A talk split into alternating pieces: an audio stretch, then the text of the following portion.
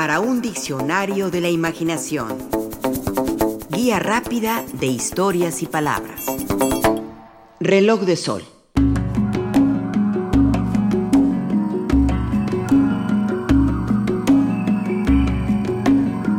Medir el tiempo, su paso por nuestra existencia, ha sido siempre una necesidad para el ser humano.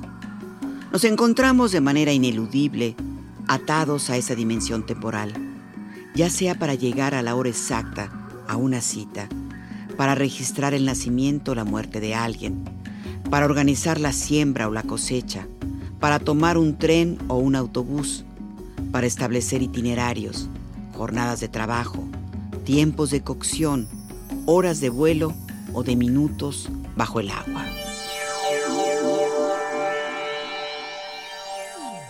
Vivimos por lo mismo atados a los relojes. Antes, en tiempos más recientes, a los relojes de pulsera. ¿Qué hora es? nos preguntaban. Mirábamos el dorso de nuestra muñeca izquierda y respondíamos con prontitud. Las 10.30, o las 8 y 10 de la noche, o 5 para las 3 de la tarde. Ahora hacemos lo mismo con nuestros teléfonos inteligentes, que también poseen un reloj integrado.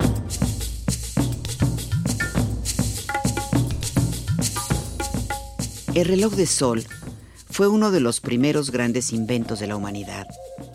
El primer aparato concebido en realidad no solo para ver pasar el tiempo, sino para medirlo con exactitud. Las civilizaciones antiguas observaron algo en apariencia simple.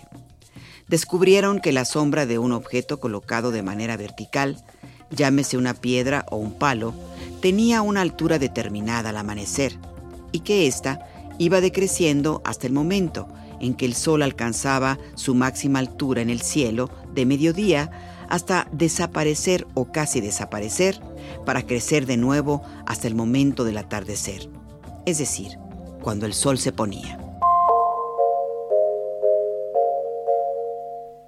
Años y años de una minuciosa observación de este fenómeno permitieron establecer lineamientos, parámetros que podían permitir medir el paso de las horas usando al Sol como referencia en relación a un punto cualquiera en nuestro planeta.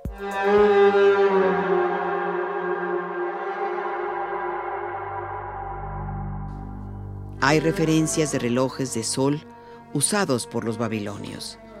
Tanto ellos como posteriormente los egipcios utilizaron obeliscos para medir la sombra y el consiguiente paso de las horas. El más antiguo reloj de sol encontrado data de la época de Tutmosis III, unos 1500 años antes de nuestra era, formado por dos bloques de piedra, una que servía de aguja, otra de cuadrante. Estos relojes egipcios ya dividían el día visible en 12 horas.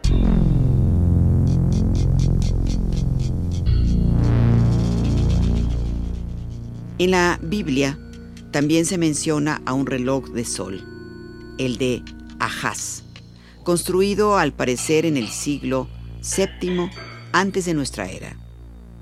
Algunas traducciones lo nombran reloj de Abjaz y otras escalera de Abjaz porque este sistema de medición solar utilizaba escalones para medir el paso del tiempo.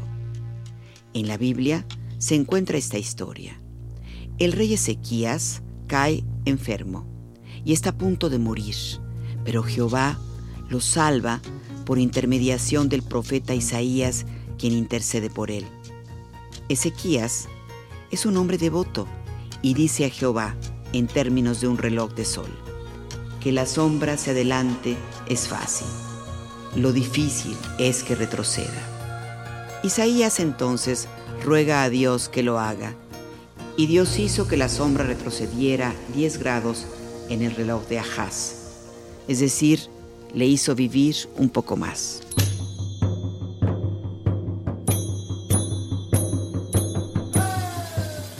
Por otra parte, ya en tiempos del Imperio Romano, Plinio el Viejo, en su Historia Natural, relata la historia del reloj que el emperador Augusto mandó construir en el campo de Marte con el obelisco egipcio del faraón Samético II, llamado Horologium Augusti. Se trataba de un reloj de proporciones descomunales, construido en el año 10 a.C., que ocupaba la extensión de dos campos de fútbol y su nomom era un obelisco de 22 metros de altura.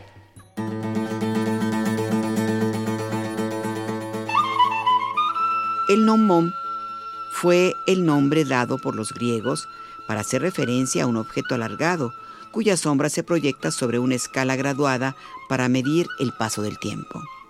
Puede ser un palo, un obelisco, un objeto metálico. Su etimología proviene del término guía o también maestro.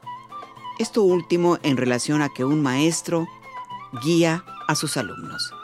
El gnomón es un objeto de uso astronómico cuya sombra recorre un espacio llamado cuadrante, donde hay rayas que indican la hora del día.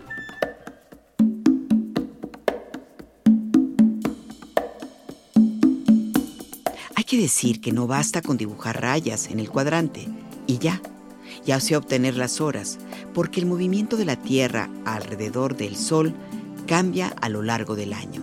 Desde la antigüedad tuvieron que hacerse ajustes para compensar esta cuestión, además de que un reloj ajustado para una determinada latitud no podría tener la misma exactitud si su ubicación es más al norte o más hacia el sur.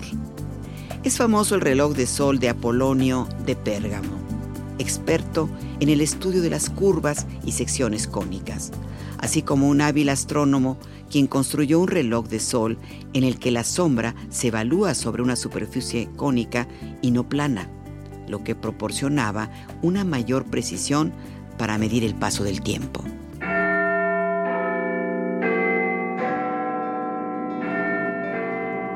Hoy, que se ha multiplicado el uso de relojes de todo tipo, los relojes solares son casi una reliquia arqueológica o histórica, y hoy es posible verlos todavía en plazas o fachadas de edificios, en añejas ciudades o pueblos.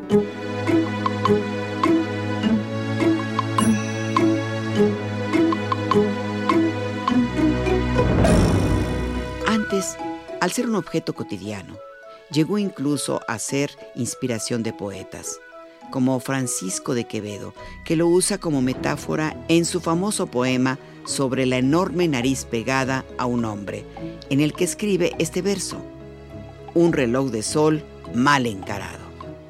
Pero además tiene un poema completo dedicado a mostrar el origen, las virtudes y funciones de un reloj de sol. En su inicio, este poema pondera los principios científicos que avalan a este artefacto para medir el paso del tiempo. Esto escribe, ¿ves? Floro que prestando la aritmética números a la docta geometría, los pasos de la luz le cuenta al día. El poema de Quevedo continúa así. ¿Ves por aquella línea bien fijada a su meridiano y a su altura del sol la velocísima hermosura con certeza espiada? Y entonces los versos se tornan filosóficos, pues.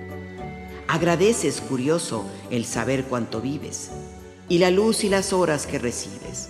Empero si olvidares, estudioso, con pensamiento ocioso, el saber cuánto mueres, ingrato a tu vivir y morir eres, pues tu vida, si atiende su doctrina, camina al paso que su luz camina.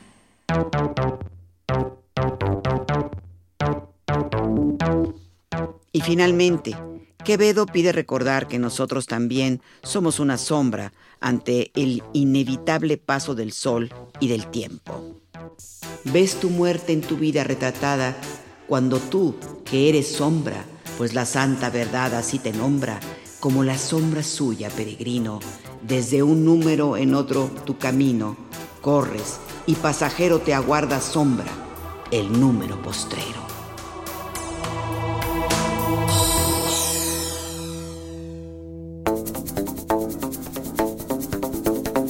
Participamos en este programa Juan Ramírez, Lourdes Mugenburg, María Eugenia Pulido, Mauricio Carrera y Pilar Muñoz.